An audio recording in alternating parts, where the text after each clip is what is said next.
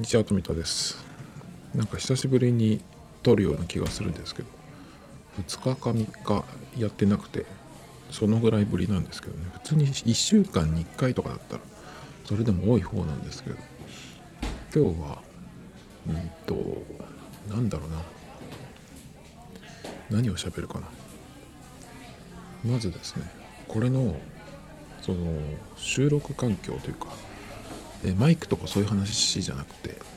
ネタを入れておく、うん、場所っていうのがありましてこの間それの話をしたんですね。えっ、ー、とポケットっていうアプリをずっと使っていましてでそれっていうのがいろんなそのウェブページをクリップしておくというか、えー、そうですね、まあ、ブックマークしておくみたいなことができるアプリでで共有機能がすごくあのいろんなアプリ対応しているので Google のニュースだったりとかあとは Twitter でもそうだしブラウザもそうだしまあいろんなものがいろんなものから共有メニューでそこのポケットっていうところに入れられるんですね。で収録する時はオフラインにしないと電波が干渉しちゃってノイズが入るのでオフラインにしなきゃいけないんですよ。なんでそのポケットっていうアプリはその保存したページをオフラインで開けるように一応その保存ダウンロードしてくれるっていう機能があるはずなんですけどなんかそれがうまくいかなくてあのダウンロードされて開けたり開けなかったりするんですね。なので通信を切って機内モードにして喋り始めてそこのポケットを開くとー、そこのページというかメモしたやつ。保存したやつが見られない状態になってることが多いんですよね。でそれは困るっていうことであのー、紙に書いたりとかスクショししておいたりとかね。あとは Android で iPhone の方は切ってあるけど Android の方でちょっと見たりとかねするっていうのをやってたんですけどなんかちょっとなと思ってもうちょっといい方法ないのかなと思ったんですけど結局それで探した時に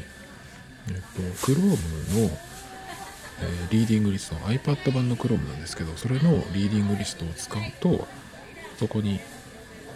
えっとオフラインで見れるように保存してくれる。でそれがしかも早い。ポケットの場合は保存してもしてなくてもそこでまあ、ブラウザのようにこう開くっていうことはできるんだけどそのスピードがものすごく遅いんですよ。10秒以上かかる時も結構ありますね。なのでちょっと話にならなくて実は。そのオフラインもそうだけどオンラインの時でもね保存はできるんだけど。保存してそこからさらに共有で、えっ、ー、と Chrome のそのリーディングリストに入れるとかあと他のアプリに入れるとかっていうのもねいいんですけど。でなので一旦ポケットに入れてで Chrome のリーディングリストに入れていくっていうようなフローになったんですけどこれがやっぱりそのページが多くなってくるとその Chrome に1個ずつ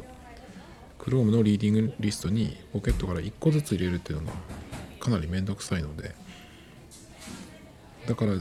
できればそのポケットに入れないでその共有する時にポケットに入れるっていうそこの段階で Chrome のリーディングリストに入れられればいいんですけど Chrome のリーディングリスト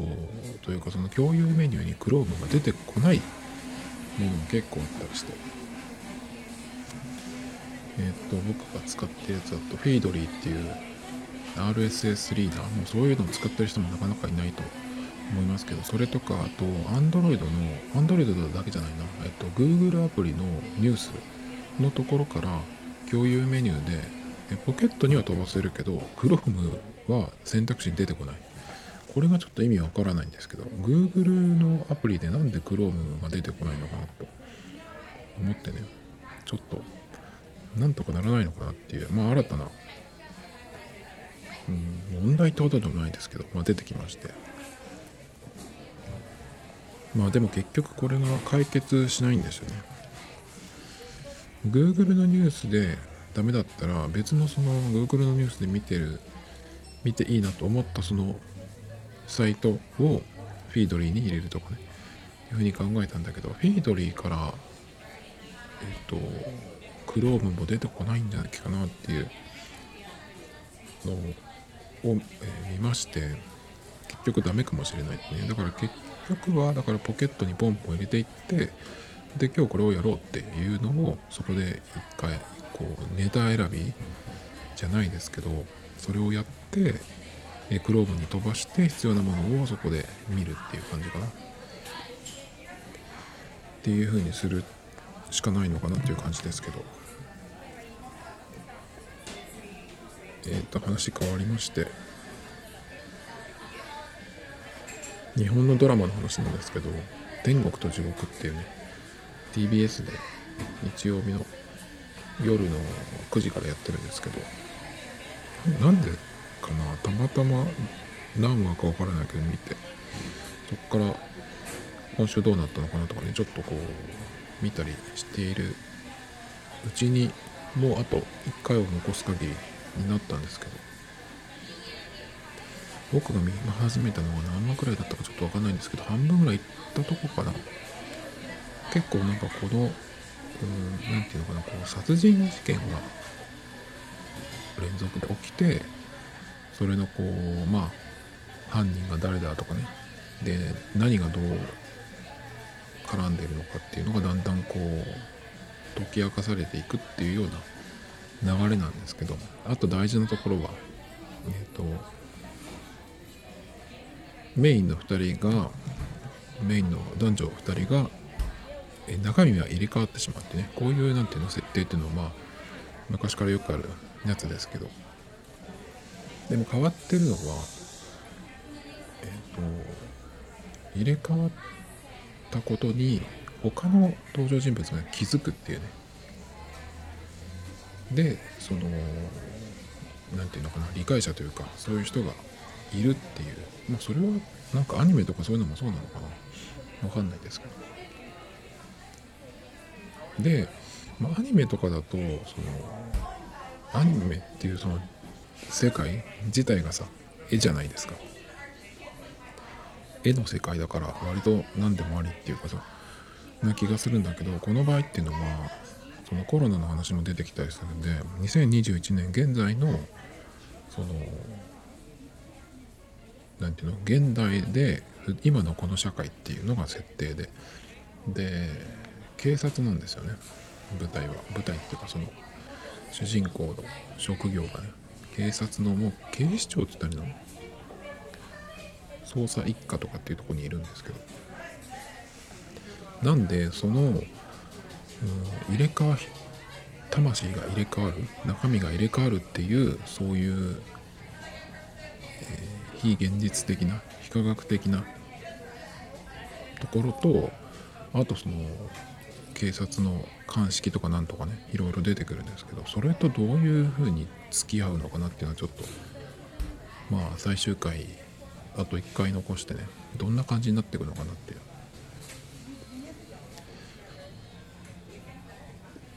もう何て言うのかな一応その犯人っていうのは分かって分かったんですよね。それはもう大体そのこの人じゃないかみたいなのがえっ、と最終回が10話で今回が9話。でその前の8話の時点でまあ大体そんな感じかなみたいな流れになってきて9話であやっぱそうかってなってで10話。でどうなるかっていうとこなんだけどなんかね「あなたの番です」っていう、うんと、ドラマの時もそういうその殺人事件のやつで。であれっていうのは最終回まで誰が犯人かっていうのはわからないっていう感じな流れだったんですけど。だからそういうドラマの時になんかツイッターとかでねよくツイッターというかネットであの考察する人っていうのがなんか出てきてなんかすごいいろんな人がムキになってやってるんですけどでもそんなの脚本っていうかさそれのさじ加減ってどうにでも変わらないっていう気がしちゃうんであのすごいなんか向きになってる人がいるんだよね。だってその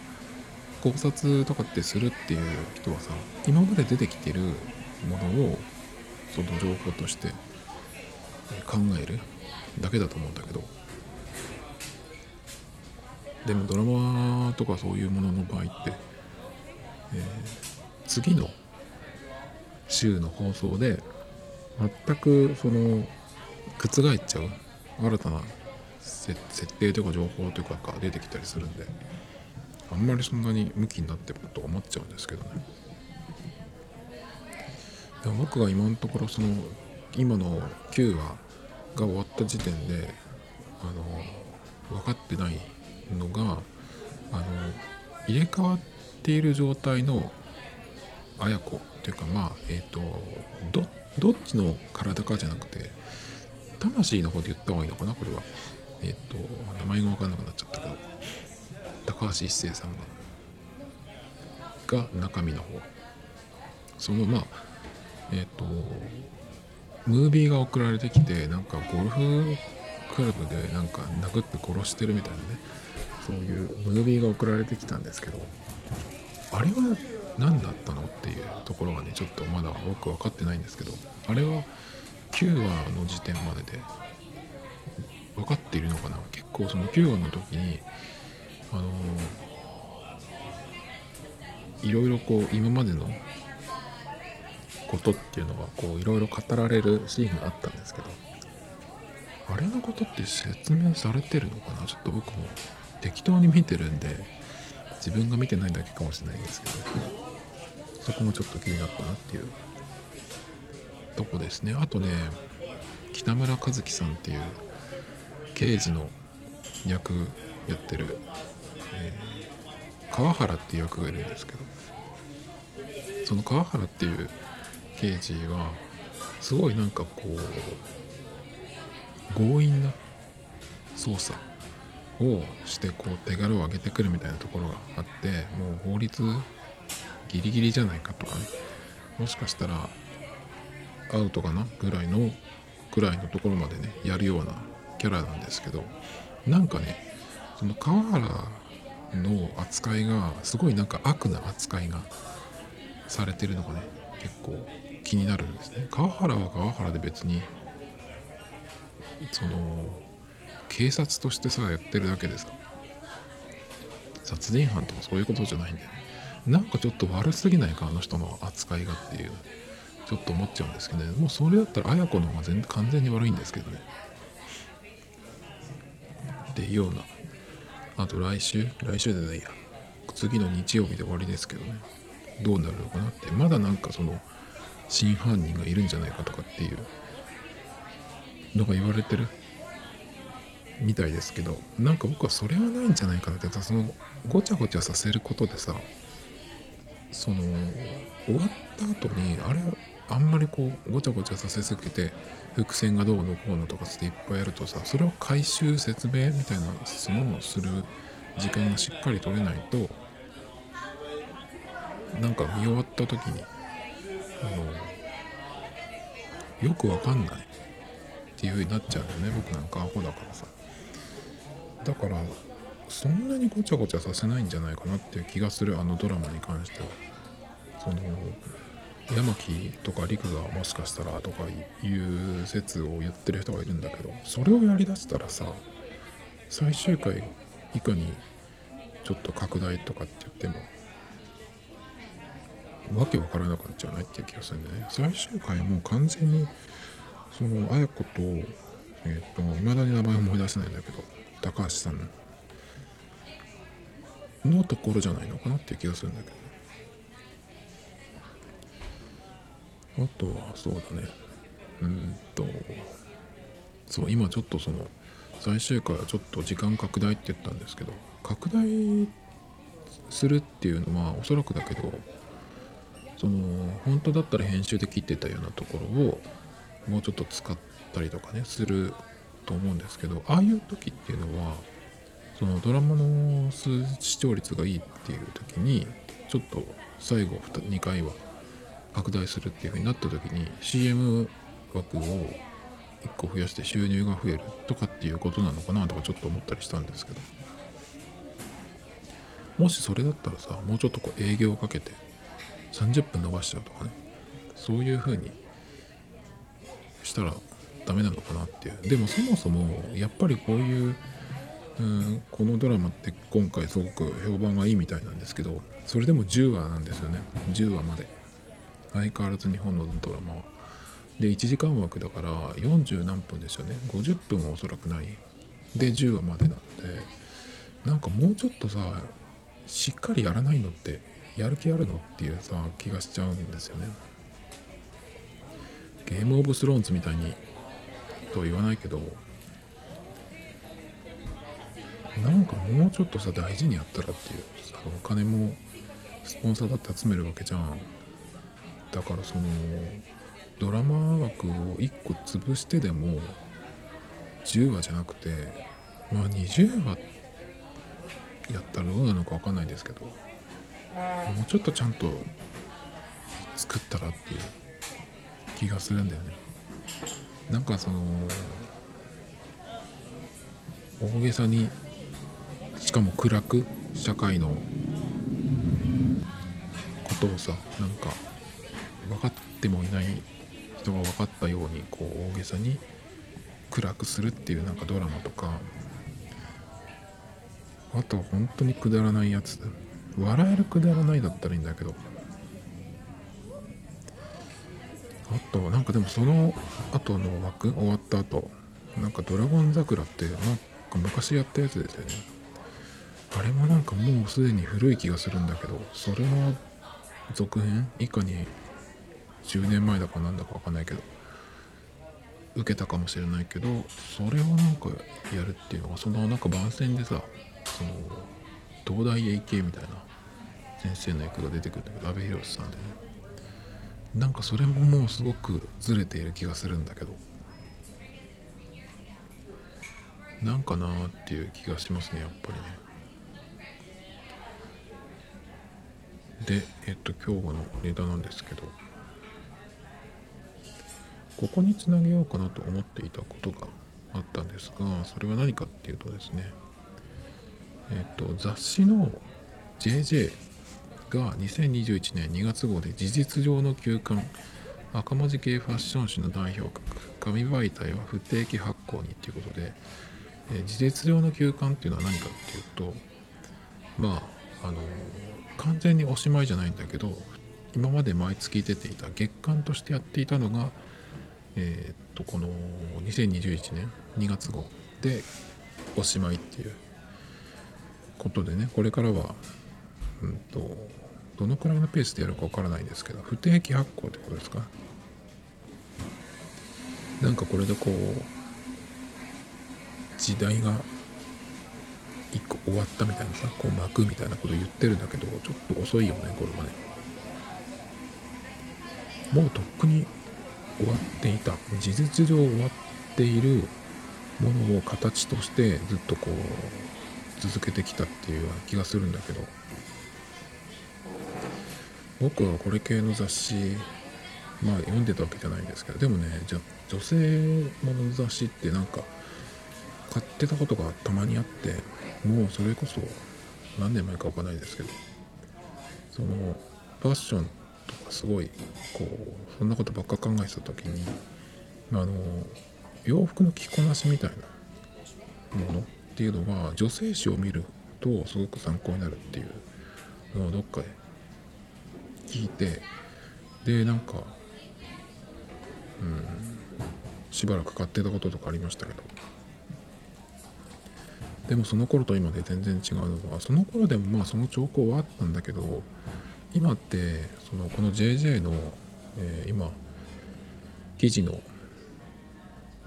うんところに出てるやつが2020年の12月だからちょっと前去年のまあなす3ヶ月ぐらい前のやつの表紙が出てるんですけど表紙に出てるのが全員坂道グループの人たちなんですよね。でこのこういう人たちが出てくる前に AKB とかあと他のアイドルの人とかもモデルになるようになったのがおそらく10年ぐらい前じゃないかなっていう気がするんだけどもうその頃に事実上終わったっていう気がするんだよね。やっぱりモデルってその喋ってる声とかあとは動いてる動いてる姿はまあ撮影の風景とかあればそうだけどとにかくその写真以外でモデルのことが出ちゃうっていうといっぱい見せれば見せるほどそのねうん手手の届かなさみたいなのがちょっとこう薄れていくというかさまあアイドルがやったところで手の届く存在っていういうほどではないけどまあ一応なんか握手会とかさそういうの行けばあったりはできるしっていうより何よりそのいろいろ見せすぎている気がするんだよね。やっぱイメージのものっていうのが雑誌のその強いとこっていうかだと思うんでいかにその動いてない写真だってその一瞬をその写してるわけなんでそれ以外のところをいっぱい見せれば見せるほどちょっとこう何て言うのかなそのイメージの部分が少なくなっちゃう。テレビでも何でもそうですけど今はもう裏を裏まで売ってるっていうかさなんかそれがちょっとこうもうさらにやりすぎて限界になってきているというかね気がするんですけど。だからモデルがこういう風になっちゃったっていうことでルックス自体もそうだけど全然モデルっていうところでなくなってるんだよねもうなんか。AKB の人とかがモデルになり始めた時とかもう本当に冗談でしょっていう感じで。まあそこで完全に終わった気がするんだよね。その前にエビちゃんとかあの辺の山田優とかさ押切萌とかあの辺の時の方がまだちょっとこうカリスマ感があったっていうか。まあカリスマっていう言葉もなんかすごく安くしちゃった後の話かな。アイドルとかタレントがモデルになるっていうのはね結局そうすると、うん、やる側としてはやる側っていうかそのモデルに起用される人からするとまあテンションが上がるだろうしそれとあと売り上げを考えた場合結局そのオタクの人が買ってくれるんだったらそれで売り上げが上がるんだったらっていうことだと思うんですけど、まあ、この JJ に関してはえ、ー、とまあ、こういう形でね事実上休館っていうことになったんでおそらくそこまでは行ってないそういう売り上げのには貢献しなかったのかなっていう気がしますけどね。だっておそらくだけどそういうオタクのファンの人たちが JJ とかに出てる、うん、そのアイドル見てもなんか違うそうじゃないっていう感じなんじゃないのかな。よくそのアイドルのグループの人たちがまとめてそのなんか特集みたいな記事で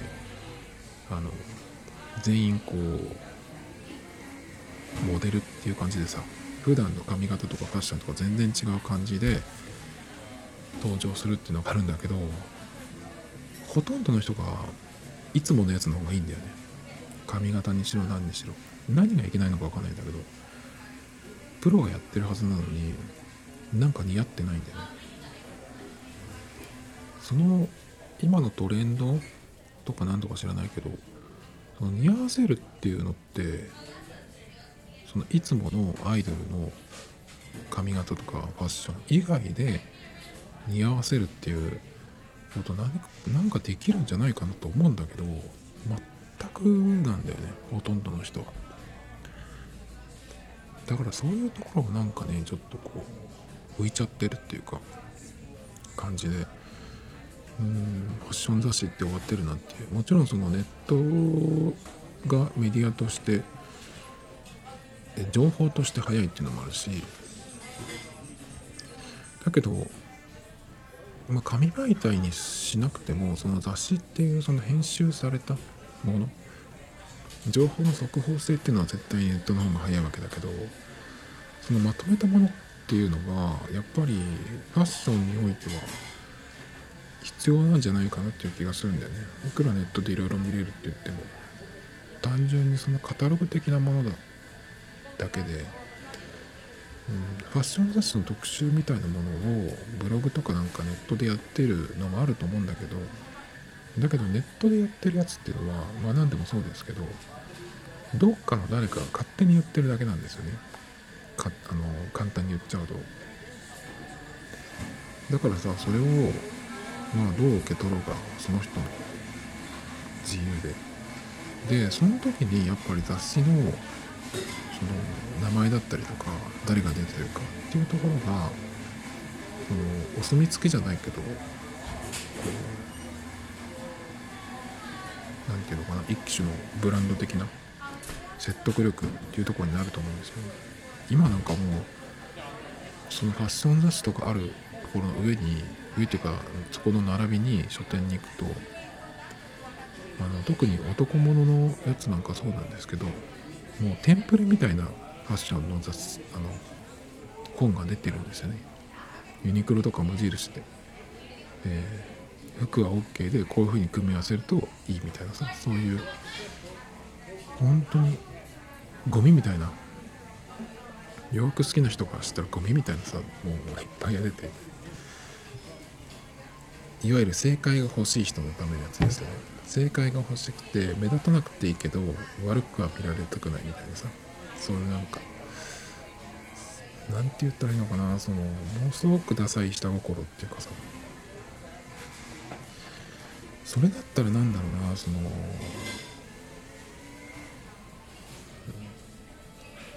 ヤンキーセンスみたいなさそういうのでこう変な目立ち方するぐらいのから始めていってそうだな。でちょっとなんかこうなんかの表紙にパッとこう周波数がうまく切り替わってでもともと持ってたそのちょっとこうアグレッシブなところも相まってその人のセンスみたいになる方がさ絶対いいと思うんだけど結局テンプレファッションっていうかさ髪型とかもそうだけどこうすればモテるこうすればイケメンみたいなさなんかそういうテープテンプレをさあのー、いっぱい出してる人が美容業界でもファッション業界でもいっぱいいるんだけどそういうのにそういうのを真に受けてそのグローン人間の一人になったところでさ代わりはいくらでもいるっていうのに気がつかないのかなっていう気がしちゃうんだけどね。なんかねちょっとそういうやっぱりその他大勢になりたがる人が多いっていうかさ。だからフ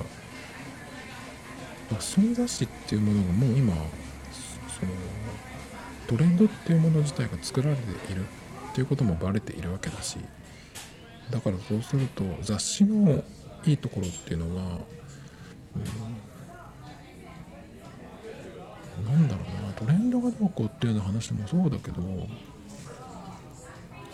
なんか他に役割があったんじゃないかなっていう気がするんだけどね。でもそれだと数がいかないっていうことになるのかな結局。まあこういうふうにマスマスメディアがどんどん終わっていくとじゃあ個人の時代かっていうと個人にそんなにそこまでの力はないわけなんで。なんだかなっていう感じですね。この後終わるのは何なんだろう。JJ だってそんなに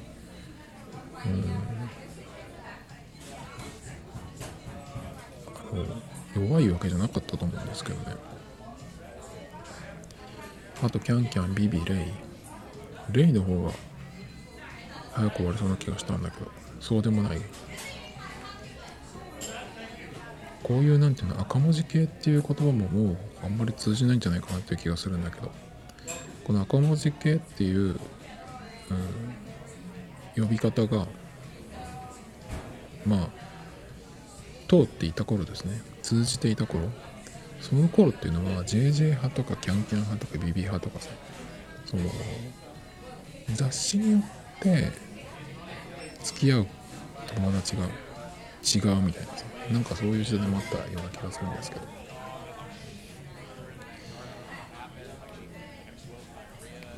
まあそういうのも終わっていくっていう感じですかね。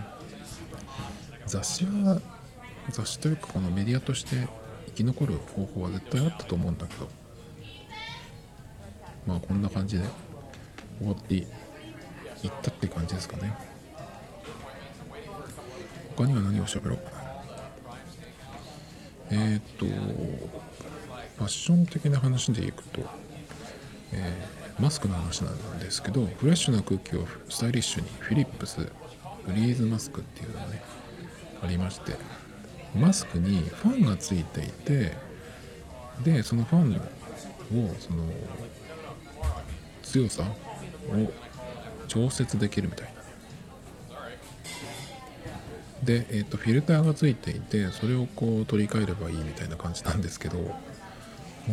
本当かっていうような感じですね。だからそのメガネとかも曇らないよみたいに言っているんですけどまず、何より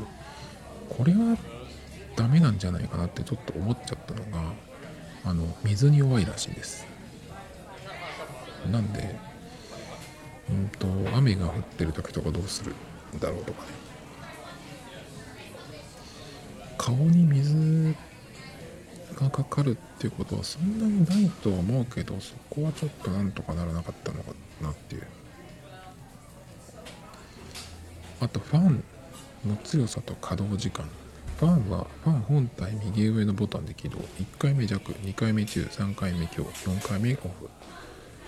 っていう設計らしいんですけど。ファンの強さにより2時間から3.5時間まで充電時間は3時間。1日捨てられないじゃんっていうね。あとこのファンを回した時のうんなんていうのかその音。それが気になりますね。値段いくらだっけ？1万円ぐらいだっけ？かなでもこれも何ていうのかなそのマスクに何かこう付加価値的なものを乗っけて、うん、売り上げを上げるみたいなそういう商品の一個なんじゃないっていう簡単に言うとブランドロゴがついてるだけでマスク普通のマスクなんだけどそれだけで何万っていう値段がつけれるとかさそういうカモられ商品なのではとちょっと思っちゃいましたけど。それから、えーと、この間言ったやつの続きなんですけど、えー、静岡のアナウンサーがね、え、ー、と、テレビ局の社長と女性アナウンサーがなんか2人でいるのを取られて不倫疑惑みたいなね別にどうでもいいじゃんそんなのほっとけばっていうようなことなんですけど結局、えー、認めてはいないんだけど社長が辞任して、えこのアナウンサーの方もプロフィールなどが公式サイトから削除されてでアナウンサーから総務局に移動したっていうことが分かったっていうね記事が出てますけど。へえっていう感じで、えー、この取材に対して一つ緊急事態宣言下の中で社内的にも東京へなるべく行かないようになど社員にお願いしているが社に報告もなく出かけて翌日番組に出演した。まあこれはねここじゃない？一番なんか言われるとしたら。社長もそうなんでしょきっと。あとはいわゆる旗から見ると何かあるのでは？という印象を抱かれても仕方ない部分は確かにあるので。そういう行動が軽率で。っていう批判をいただいているのでっていう。そういうことから就業規則に照らして移動になりました。この最初のところがねまあでも実際はそうしないとなんかこうクレームが落ち着かないっていうことなのかなと思う。いうことですけど。でも結局これもそうだけどさその不倫なのかどうなのかっていうのが、えー、結局は分からないじゃんっていうところが今回分かったことっていうかうんと自宅ではないマンションに2人で行ってるのを撮られてる。で朝まで出てこなかったっていうふうに言われてるんだけどそれでも本人が違うと言えば違うって言えるんだったらさこれ結構なものがいけるんじゃないっていう気がするんですけど芸能人だってさ独身同士だったら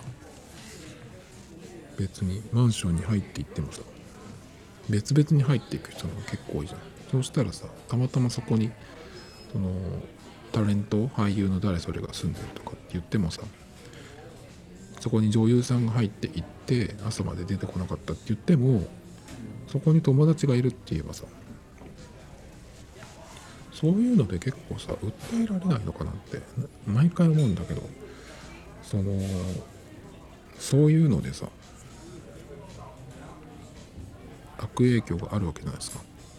だけどなんでそのなくならないんだろうって考えるとやっぱりそれがあることで自分ちが得をすることもあるわけですよね。だからそれで何かしらなんか交番になったりとか評判が悪くなる。あの他の事務所のタレントがそうなると、え、自分ちがそれで上がるってことはないけど、まあ、一個椅子が空くみたいなこともあったりするんでね。そういうことで残っているのかなっていう気がするんですけど。次はですねファッション系の話でちょっとちらっと出たんでこれですねゴルフ版のヤマックスをコースで入って普通にプレイできるのかっていう価格 .com マガジンのやつなんでなんとなく僕ちょっとここに載ってるっていうこと自体がちょっとダサいかなっていう気がしちゃうんですけど。えっとね最近あのプロの試合をテレビで見ててもナイキのスニーカーみたいなシューズで、えー、プレーしてる選手っていうのがいてでその前まではそのスニーカーでゴルフをやるっていうのはありえない話だったらしいんですけど結構最近はそういうスニーカータイプのゴルフシューズっていうのがメーカーから出ててえっとねナイキのうんそのアプリショッピングアプリを見てても結構出てるんですよこの12年で僕も結構見ていてエアマックス1とか270とかね、この間渋野選手だっけ ?270 の、えー、シューズを入ってたような気がするんだけど。で、あの、ゴルフシューズでナイキのやつでスニーカーの形なんだけど、そのスパイクみたいになってる裏が。っていうやつもあるんだけど、この記事に出てるやつはエアマックス90っていうモデルのゴルフシューズなんですけどそれに関しては裏が何にもピンみたいのがついてないんですよねでこれってやりにくくないの大丈夫なの？っていうのが僕ゴルフやらないか分かんないですけど。だけど実際はそのソールのグリップ力だったりとかその打った時にひねるその時の、えー、堅牢性それから、ま、雨も降るので防水性。まあそういうのを考えると結構ゴルフシューズっていうのはごつめになるらしいんですけど。スニーカータイプのゴルフシューズはそれらをある程度の水準でクリアしながらゴルフシーンにおいてもカジュアルかつファッショナブルな装いを可能にするという新たな機能を装備したと言えるのかもしれませんっていうふうになってですね。結構やっぱりその辺がそのゴルフ用に満たすものになってるみたいですね。うん。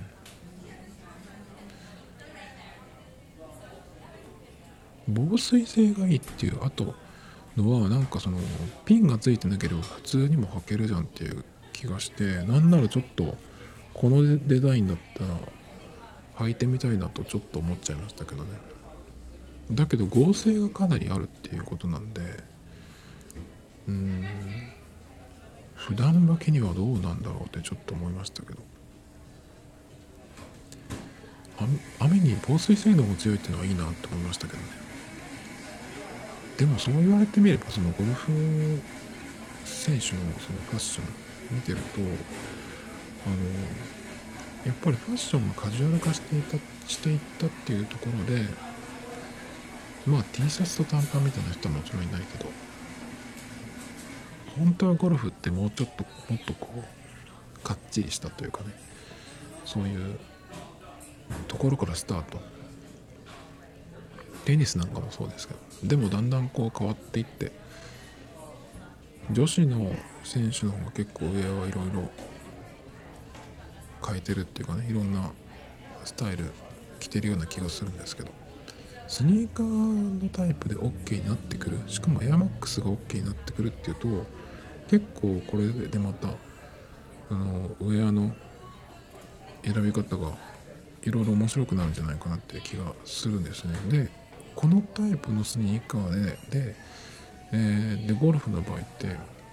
まあそうは言ってもそこまでラフな格好じゃないっていうところがあるんでこっからさらにその何て言うのかな。普通の普段着のスタイルになんか影響を及ぼすようなねのが出てきたら面白いなとちょっと思うんですけど。次はですねファッション話で言うとこれもちょっと気になったんですけどロンハーマン別注による G-SHOCK GBX100 のスペシャルモデルが登場っていうね。これを僕 G-SHOCK は買ったこともないんですけどよく G-SHOCK に興味があるとかっていう話ではないんだけどアップルウォッチをね、えっと、してたけどなんかファッション的にちょっとないかもっていう風な感じになってきてあとあと5月ぐらいになるともう暑くてつけてられない。っていうのもあって今はランニングする時だけっていう風になってるんですけどアップルウォッチってこれ何回も言ってる話なんですけど目指すとこは G-SHOCK なんじゃないって目指す目指すところっていうかその参考にするのはね G-SHOCK っていうのは決してその高級な時計ではないけど物によってはすごく値段の高いものもあるしあとスタイルとかねその機能性機能もそのモデルによっていろいろある。だけど G-SHOCK っていうその丈夫っていうところとあとはそうだななんかそのブランドにもなってるしそれが1個のね。ロレックスとかそういうブランドとはまた違う価値のブランドとして、え、昔からあるじゃないですか。だからそのカジュアルな方の時計として、うん、G-SHOCK っていうのはすごく目指すとこじゃないっていう一個。それがきそのそんな気がするんだよね。あのアップルウォッチがあの世界で一番売れてる時計腕時計になったみたいな話はもう前からされてるんですけど G-SHOCK のポジションを取れるようになったらアップルウォッチってもう一個先に行くんじゃないっていう。っていうのはやっぱりアップルウォッチってそのバンドはいっぱい出てるけどいくらバンドを変えてもそのフェイスというか時計本体のところあそこでもうアップルウォッチっていう風になるんで。